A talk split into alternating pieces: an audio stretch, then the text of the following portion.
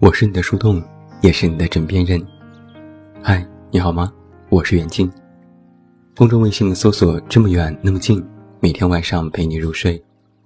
新书故事集《我该如何说再见》全国上市，也期待你的支持。今天晚上的标题很唬人：第一批九零后什么时候死？先别被题目吓到，我并没有诅咒谁。这段时间不知道自媒体刮的什么妖风，又一次把九零后推上了风口浪尖。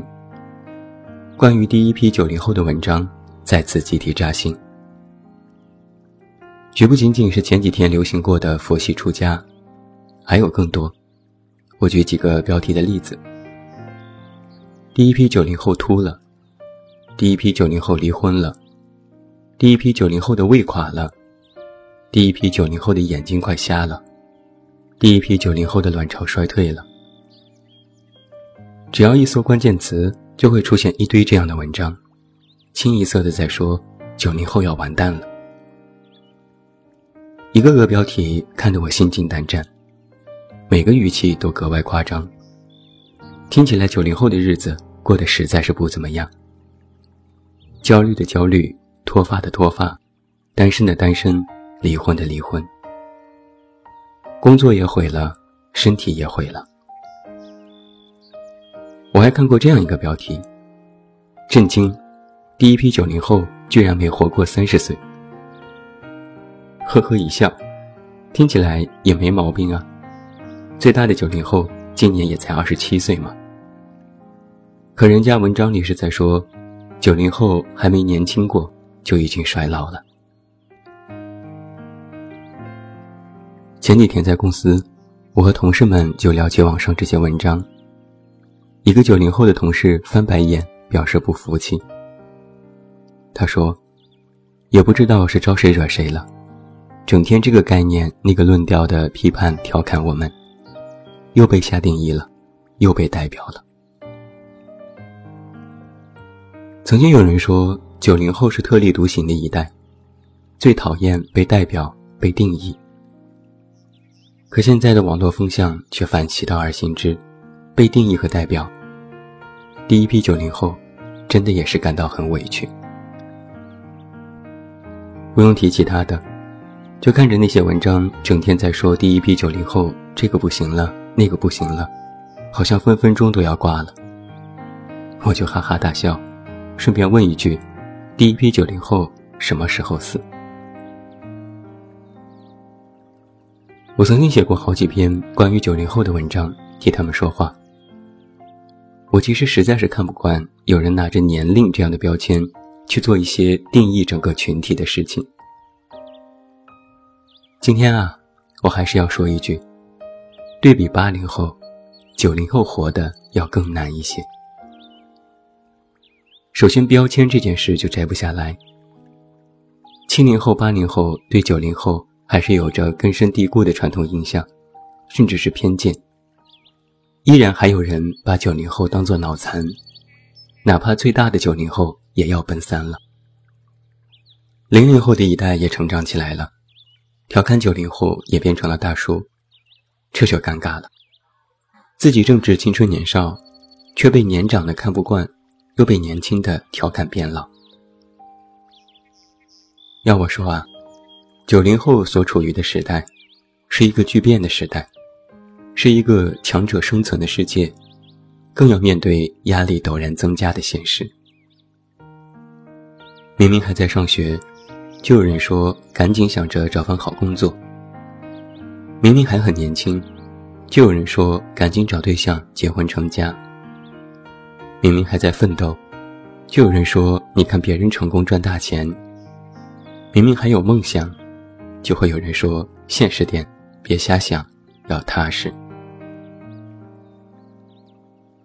九零后和八零后一代最大的区别，就是我们在二十岁出头的年纪，这个世界还没有那么多的声音。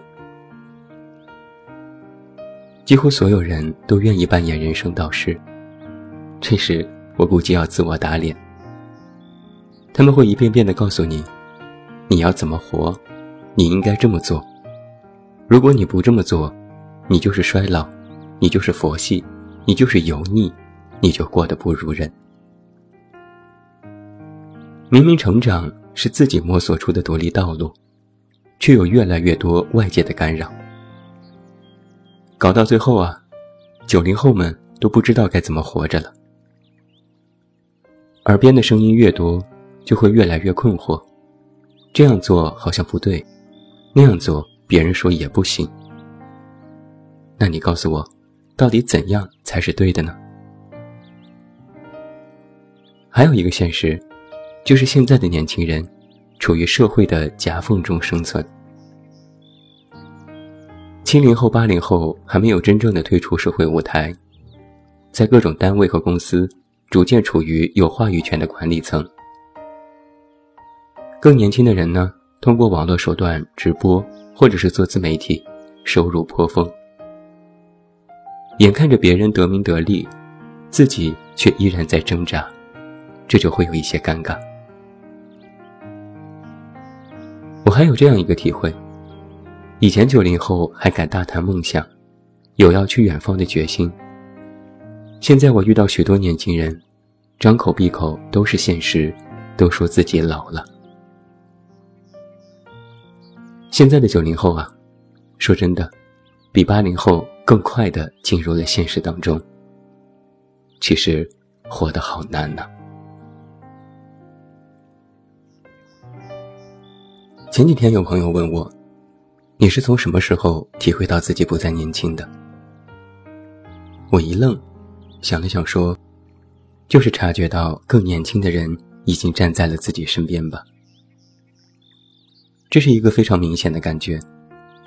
比如自己的读者从八零后逐渐更迭到九零后，公司里越来越多的员工也是九零后。网上刷帖发言的绝大多数是九零后，而掐指一算，最大的九零后今年都二十七岁了。”长江后浪推前浪，我这样的前浪就被活生生的拍在了沙滩上，不服老都不行。朋友听完我的描述，微微一笑说：“但我们九零后不是这样的感受。之前有一个词很流行，初老症。朋友说，我就是得了初老症。现在大多数的九零后们都有初老症。”就是因为这样，才会被那些第一批九零后的文章扎心。原本是带着不屑的表情去看文，结果看完就会感叹：“这说的就是我呀，太对了。”所谓初老症，就是二十五岁左右的年轻人，从之前的意气风发，仿佛一夜之间就变得萎靡不振，不仅在身体上感觉不断的衰退，就连精神。都开始步入中年。以前去酒吧迪厅嗨到天亮，现在喝水都会抓一把枸杞。以前不管怎么吃都不会胖，现在只要一吃夜宵就会长肉。以前熬夜上网是小菜一碟，现在只要晚睡，第二天就是黑眼圈。以前别管有多中二或者非主流，现在号称无欲无求。生无可恋，就想着钱。以前家人总说你怎么天天在外面野，现在家人改口说你怎么天天窝在家里。就这样，一批当初号称放荡不羁、爱自由的九零后，快速蜕变，成为了每天关注养生的所谓中年人。就连他们自己，都感觉整天身体和灵魂被掏空。我差不多是个废人了，其实我也是不太想活着。我就想做一个一事无成的人。就这样吧，我都行。什么都不想干，爱谁谁，拉倒吧。这些话都是我从九零后的嘴里听到的。网上大肆流行丧文化，而九零后们就被划分在其中，成为了最具代表的一份子。也就难怪大家都爱用第一批九零后做标题来集体扎心了。但是有一个问题，九零后们就这么放弃了吗？我觉得不是，他们只是一边努力一边焦虑，和当年的我们一样。只不过现在网络太过发达，所有的声音都被快速放大，成为了一种短期传播的流行。就比如有人说：“没错，是活得很衰呀。”但是后面的话还没有说出口，就被其他人打断，嚷嚷着说：“你看没错吧？九零后就是早衰。”但实际上，但是后面的话。才是重点呀，老铁！就像许多人看了那么多说九零后的文章，笑一笑，转发个朋友圈，自嘲两句，然后呢，不照样还是该干嘛干嘛吗？加班的加班，努力的努力，其实也没有差。九零后真正讨厌的，不是别人的调侃，也不是真的要出老。而是被定义和否定。我这些年和九零后打交道，摸透了一条规律，就是不能直接的否定九零后。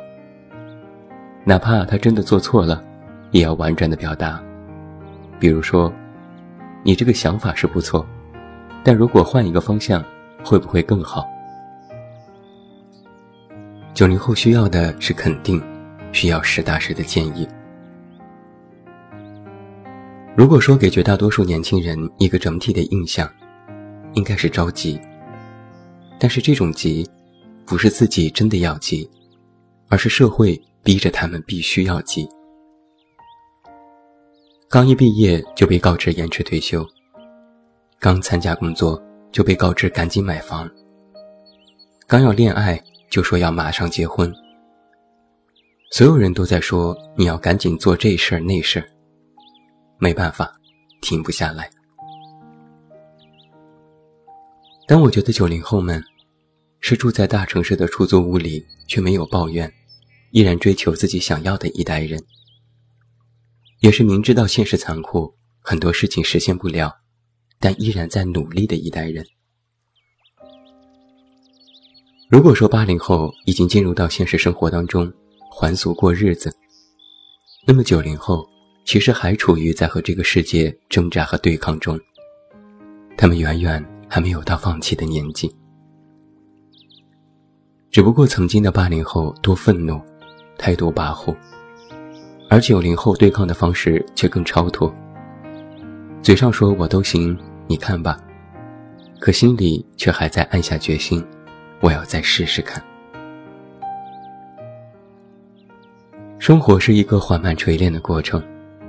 但这过程需要独立完成。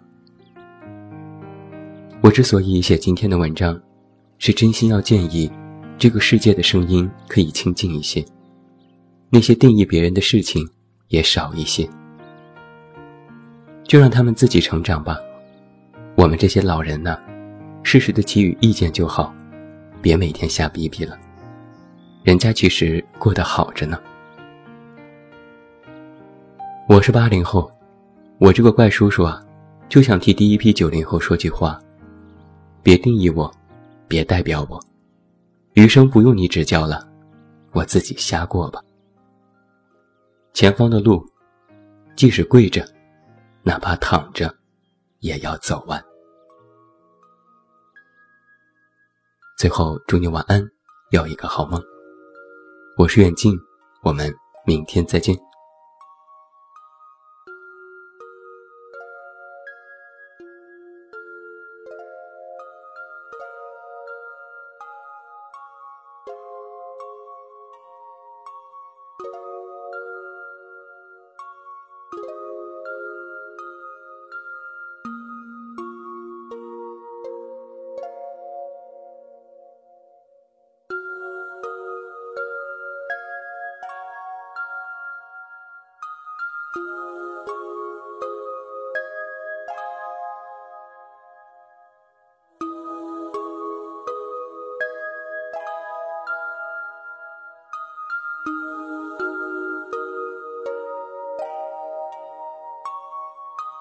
うん。